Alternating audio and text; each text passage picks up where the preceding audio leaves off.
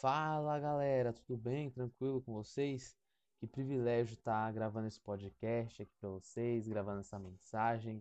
É realmente uma bênção e espero que todo mundo esteja bem. Espero que vocês estejam é, aproveitando o Natal de vocês e que vocês se lembrem do verdadeiro significado desse Natal e que isso renove a, a força de vocês.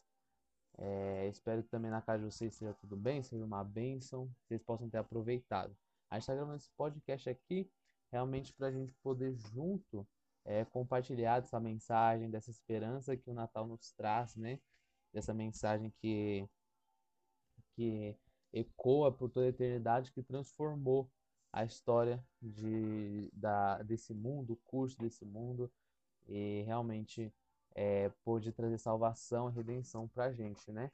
Então, eu queria começar esse podcast falando sobre o tema dele, sabe? Vocês viram lá fora do script sobre o nascimento de Jesus. Realmente o nascimento de Jesus ele foi uma coisa que foi completamente fora do script. Mas aí você me pergunta, como assim, Pedro? Por que fora do script? Por que, que é, isso saiu do, do script de Deus, do curso desse mundo? Por que foi algo tão extraordinário, tão maravilhoso? É, o nascimento de um menino. E para que a gente possa pensar nisso, eu queria trazer uma reflexão que Agostinho de Hipona ele dizia muitas vezes que a criação ela foi criada é, em amor, ela foi criada por Deus em amor. Então as pessoas se perguntavam na época de Agostinho, né, o que que Deus fazia antes da é, antes da criação? E Agostinho dizia, ele amava. Antes da criação, Deus amava. Ele vivia um relacionamento entre o Pai, o Filho o Espírito Santo, relacionamento de amor, uma comunhão perfeita. E Deus, em sua misericórdia, em seu amor, ele quis compartilhar isso, esse relacionamento com a criação. Então ele criou é, tudo que ele criou, que a gente pode ver ao nosso redor, ele também criou o homem e a mulher para que ele pudesse se relacionar e compartilhar desse relacionamento de amor entre o Pai, o Filho e o Espírito Santo conosco. Isso é, cara, maravilhoso, isso é lindo.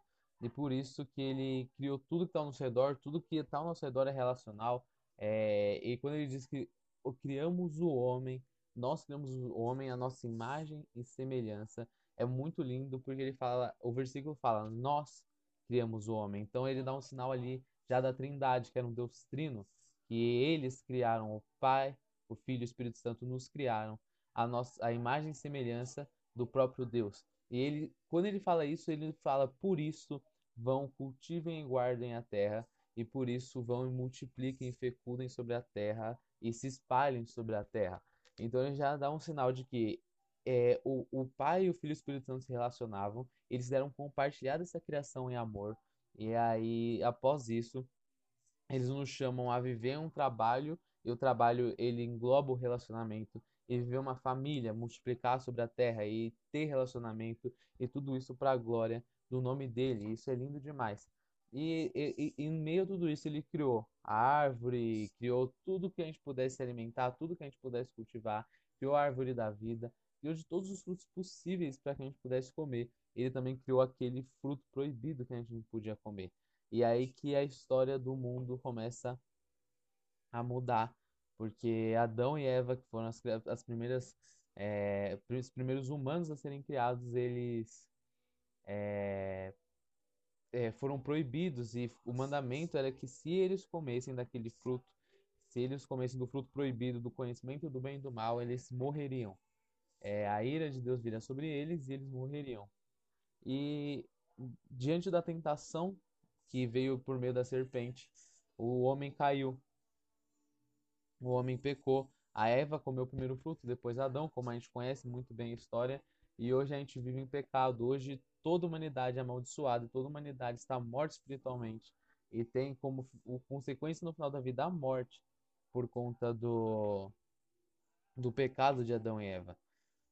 E, cara, isso é, isso é triste demais. E, e se a gente parar para pensar, o, o curso desse mundo, diante dessas ações, da ação do amor de Deus, é, de criar o um mundo, mas o mundo se rebelar contra ele, se tornar inimigo dele e vivendo essas trevas, é, o curso desse mundo, a próxima ação, o próximo passo, a próxima coisa que deveria acontecer é a ira de Deus caindo sobre o homem, a ira de Deus é, castigando o homem porque foi a promessa que ele deu, que ele fez em, em Gênesis.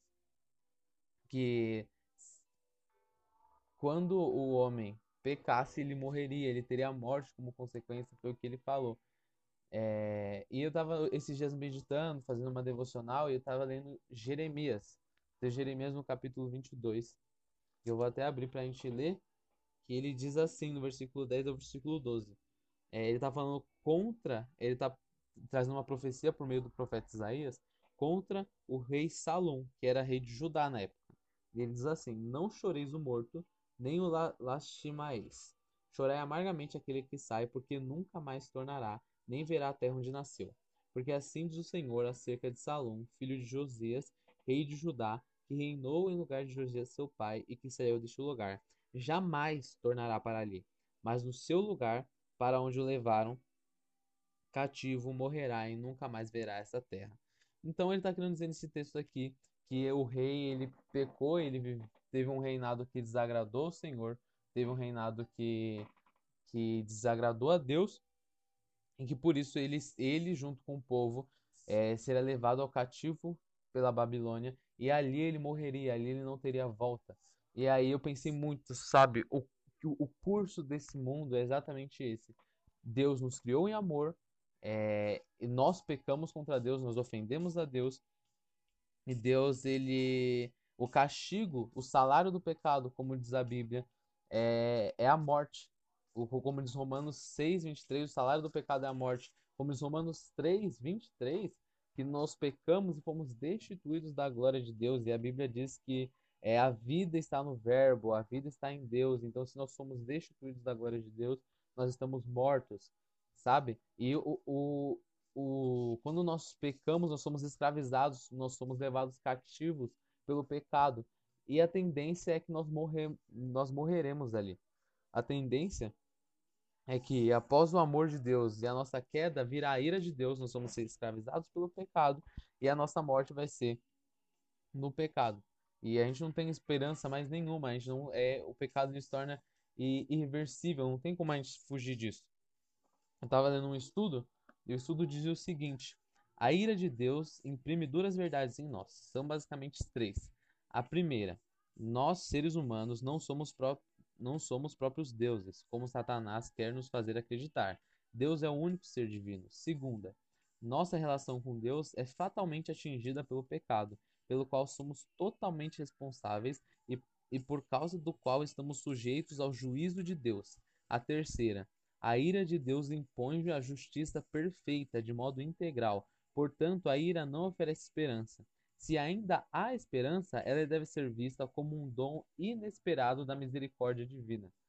Então, essa parte do, do estudo que eu estava lendo é muito louca, é muito profunda.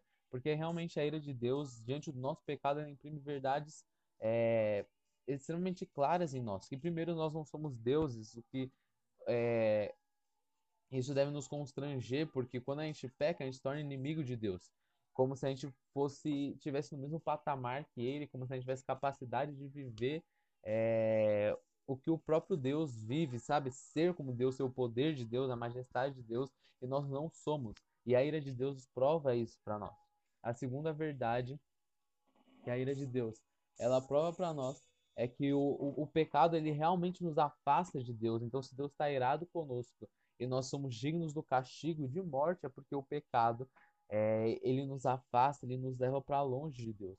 E a terceira verdade é que Deus, quando ele é, ele derrama sua ira sobre nós, ele não está fazendo nada além de justiça, sabe? Porque a justiça diante do nosso pecado, diante da nossa iniquidade, é, é a ira de Deus, é o castigo, é a condenação eterna, é a morte, sabe? Uma ofensa contra o Deus do universo é digna de morte, é digna de, de castigo eterno. Então Deus, quando se ele derramasse sua ira sobre nós, ele seria vitorioso sozinho, ele seria exaltado sobre nós sozinho. E ele estaria completamente certo, não é, haveria do que se questionar, porque nós pecamos contra Deus. Ele seria vitorioso, ele seria exaltado, ele seria glorificado é, pela diante da justiça. Mas Graças a... E diante de tudo isso, diante de toda essa ira de Deus, diante de toda essa ira de Deus, para que fôssemos salvos dessa ira consumidora de Deus e libertos da condenação que o pecado nos traz, nós precisávamos de um dom inesperado de misericórdia divina, completamente fora do script. Mas qual seria esse dom? E para que a gente possa pensar nesse dom inesperado de misericórdia divina, que é fora do script, fora do script desse mundo e do curso desse mundo, eu queria que a gente, nós juntos, pudéssemos abrir no texto de João, no capítulo 1, no versículo 1 ao versículo 4. Enquanto eu abro aqui, você pode abrir também. E para que a gente possa ler esse texto. Bom, no capítulo 1 de João, do verso 1 ao verso 4, diz o seguinte: No princípio era o Verbo, e o Verbo estava com Deus, e o Verbo era Deus. Ele estava no princípio com Deus. Todas as coisas foram feitas por intermédio dele, e sem ele nada do que foi feito se fez. A vida estava nele, e a vida era a luz dos homens. Queria que a gente desse o versículo 5 também, que é importante. A luz resplandece nas trevas, e as trevas não prevalecem contra ela. Então, é, é, é, muito louco a gente parar a pensar que o Verbo, é, que é o próprio Jesus Cristo, é, que é o grande eu sou, que é, é, é, o próprio texto diz que ele é o grande eu sou, que ele é por toda a eternidade, no princípio era o Verbo, ele simplesmente é, ele simplesmente existe, ele sempre existiu, ele sempre esteve sobre toda a eternidade. E o texto continua dizendo: o Verbo estava com Deus. Então, aquele que sempre existiu estava com o Criador dos céus e da terra, estava com o dono do universo, estava com o Todo-Poderoso. E o Verbo era Deus. Então, ele não somente estava com Deus, mas ele também era o próprio Deus. Ele também era o Criador de todas as coisas. E diz que ele estava no princípio. Então, ele é o que sempre existiu. Ele é o que estava ao lado do Todo-Poderoso. Ele era o Todo-Poderoso ele estava antes de que tudo isso daqui existisse. Então, é, para que tudo, tudo que a gente precisa está nele, toda a nossa força, todo o nosso respirar, é, toda a fonte da nossa existência está naquele que sempre existiu, que estava com o Todo-Poderoso e era o Todo-Poderoso e que também é, estava antes de tudo e, e que a gente conhece é, existisse. Ele estava antes de tudo isso. E aí o versículo continua dizendo, o texto continua dizendo: Todas as coisas foram feitas por intermédio dele, e sem ele nada do que foi feito se fez. Então tá aí mais uma prova de que toda a, a fonte de tudo que a gente precisa é, é, toda a nossa existência, todo o nosso ser estava nele, porque tudo foi feito por meio dele. Sem ele, nada do que foi feito seria feito, nada do que foi feito existiria. Se Cristo não estivesse aqui, tudo sumiria. E o texto continua dizendo: a vida tá, estava nele e a vida era a luz dos homens. Então, para que a gente tivesse vida, a gente estaria, teria que estar em Cristo. A gente precisa estar em Cristo, porque a vida está nele. E a vida é a luz dos homens. Então, para que a gente pudesse caminhar em luz, caminhar com propósito, com sentido, a gente precisava ter essa luz. E aí, o texto continua dizendo: a luz resplandece sobre as trevas e as trevas não prevalecem contra ela. Então, aquele que vive em Cristo Jesus, ele vive longe do pecado, longe da iniquidade, e ele vive caminhando em direção ao propósito, em direção a uma coisa que ele pode olhar para onde ele está caminhando, sabe? Ele pode confiar porque ele está sendo iluminado, os passos dele estão sendo iluminados pelo, por aquele, por, pelo Criador da vida, pelo Criador de tudo isso daqui. E como a gente viu antes, o pecado ele afetou tudo isso. O pecado nos afastou de tudo isso, nos separou. E a gente precisava de alguma coisa para nos resgatar. A gente precisava, sabe, tudo isso daqui foi levado para longe da gente porque o pecado entrou em nós e nos, nos separou do verbo, nos separou da fonte da vida. Ele, ele nos jogou em densas trevas e nós não estamos em Cristo. Então nós não podemos ter vida, não podemos ter luz, nós estamos perdidos.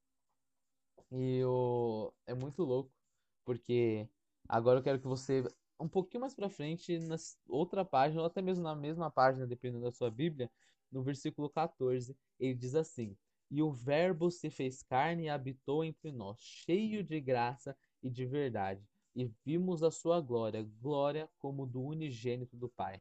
Então, sabe, isso é o mais lindo, cara, porque aquele nós estávamos separados do verbo, nós estávamos longe do verbo, mas um menino nasceu um menino nasceu e mudou o curso dessa história. O nascimento de Cristo Jesus foi completamente fora do script, porque ele veio como a redenção, como é, a, a purificação do povo, sabe? Então nós estávamos separados, mas ele mesmo se esvaziou de toda a sua glória, de todo o seu ser e veio para nos resgatar, para trazer novamente vida para nós. Então nós vimos que o salário do pecado é a morte. Então o menino nasceu com a promessa de que ele viria para morrer no nosso lugar. Então isso é muito louco porque a partir do momento que Deus ele seria vitorioso sozinho, ele seria exaltado sozinho, como a gente viu antes, é, é, em nosso lugar, sabe? É, ele seria exaltado, vitorioso sozinho é, contra nós, porque nós éramos inimigos de Deus, derramando a sua ira. Ele preferiu carregar todo o peso da ira dele nas costas. Ele enviou seu filho Jesus Cristo, o próprio Deus, para que a ira dele fosse derramada sobre o filho. Ele pagasse o preço da morte, da condenação para que nós estivéssemos juntos com Ele no fim dos tempos, sendo exaltados junto com Ele, sendo vitoriosos junto com Ele. A Bíblia diz em Romanos 8,37 que em Cristo nós somos mais do que vitoriosos. Em Colossenses 3, do versículo 1 ao versículo 4, ele fala que nós vamos ressuscitar com Cristo e quando ele for manifesto, nós vamos ser manifestados com Ele.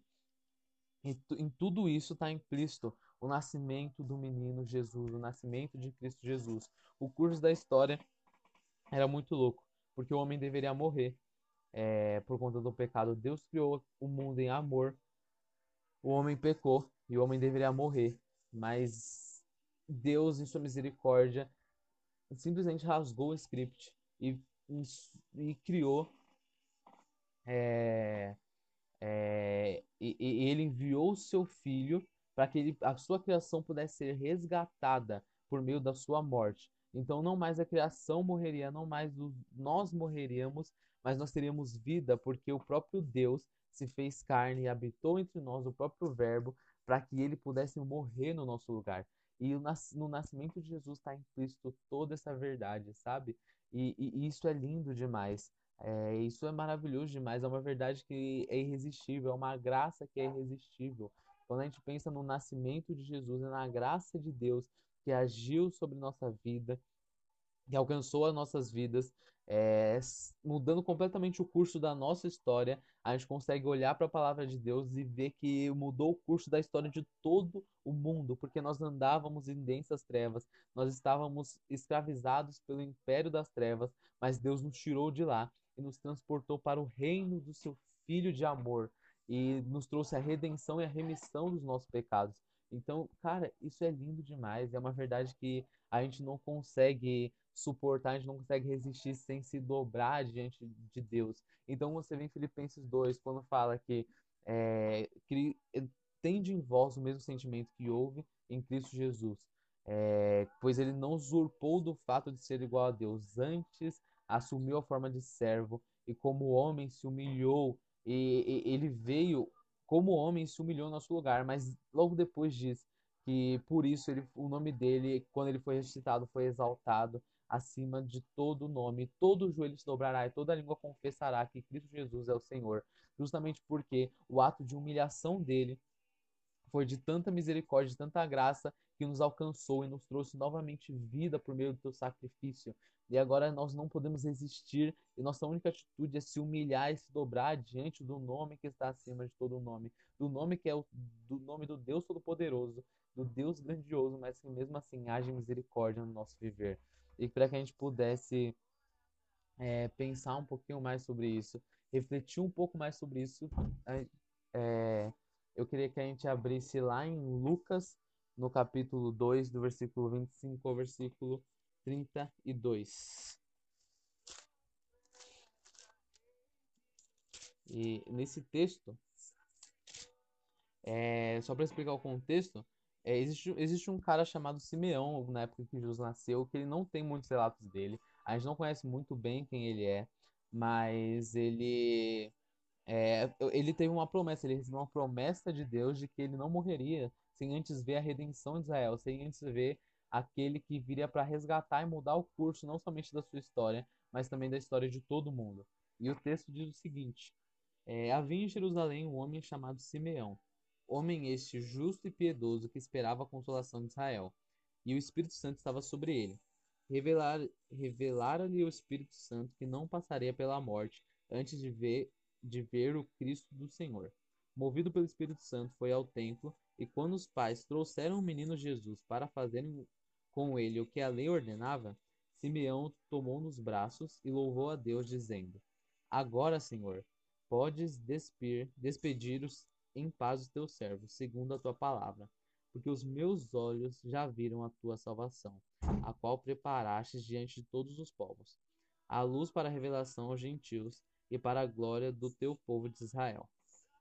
Cara, isso é lindo demais, sabe? Foi nos dado uma promessa desde Gênesis, lá em Gênesis 3,15, é, de que viria a descendência da mulher para pisar na cabeça da serpente para resgatar o povo. Essa promessa foi guardada é, por meio de Abraão, Isaac, Jacó, Moisés, por meio dos reis, por meio de Davi, por meio dos profetas. Ela foi guardada e foi proclamada durante todo o Antigo Testamento por, é, sabe, milhares de anos. Essa mensagem foi foi pregada para que ela chegasse, essa promessa também chegasse em Simeão ele cantasse esse cântico: Pode despedir em paz o teu servo, porque os meus olhos já viram a tua salvação.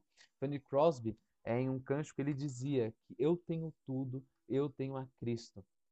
E isso é muito louco, porque é, agora que nós vimos que o, o, toda a nossa vida estava no Verbo e nós somos separados por Ele, é, agora nós temos a Cristo que veio como homem, como carne, como servo, se humilhou e, e, e morreu por nós para nos trazer a salvação. E agora nós temos tudo porque nós temos a Cristo. Nós temos a vida, nós temos luz porque nós temos a Cristo. A redenção, a purificação e a salvação do, do nosso ser, do ser humano, do povo de Israel, de todos os povos, é, está em Cristo Jesus. E é essa verdade que é carregada no nascimento de Cristo Jesus. Essa é a verdadeira mensagem do Natal. É que nós estávamos perdidos e o curso desse mundo nos levava a passos largos para uma condenação eterna, para o inferno. Mas Deus, em sua misericórdia, rasgou o script desse mundo, rasgou o curso desse mundo e isso não teve mínima importância. E aí, porque Ele é o dono de todas as coisas, Ele agiu com misericórdia,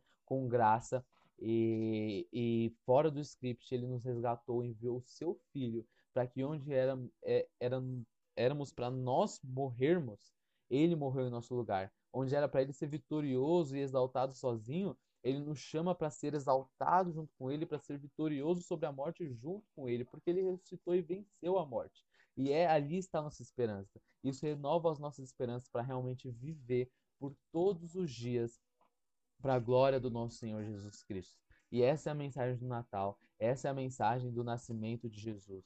E Deus não é mais agora somente glorificado nas maiores alturas, mas o nascimento de Jesus é, faz com que anjos cantem glória a Deus nas maiores alturas e paz na terra entre os homens a quem Ele quer bem, porque agora nós não vamos mais morrer eternamente, mas teremos paz com Deus por toda a eternidade, porque Jesus Cristo pagou o preço pelos nossos pecados. Então, eu espero que isso traga um impacto, que isso nos constranja e nos faça viver em justiça e em santidade. Porque, segundo o governo do menino que nasceu, ele governará com cetro de justiça e juízo, e nos levará a viver uma vida justa e piedosa para a glória do nome do Senhor. Que esse podcast, que essa mensagem possa impactar a sua vida, e não somente hoje, e não somente no dia 25, mas no dia 26, no dia 27, no dia 28, e por até que ele venha, é, essa mensagem possa ecoar em nossos corações, a ponto de que ela seja proclamada até os confins da terra pelo nosso viver. E que Deus abençoe vocês.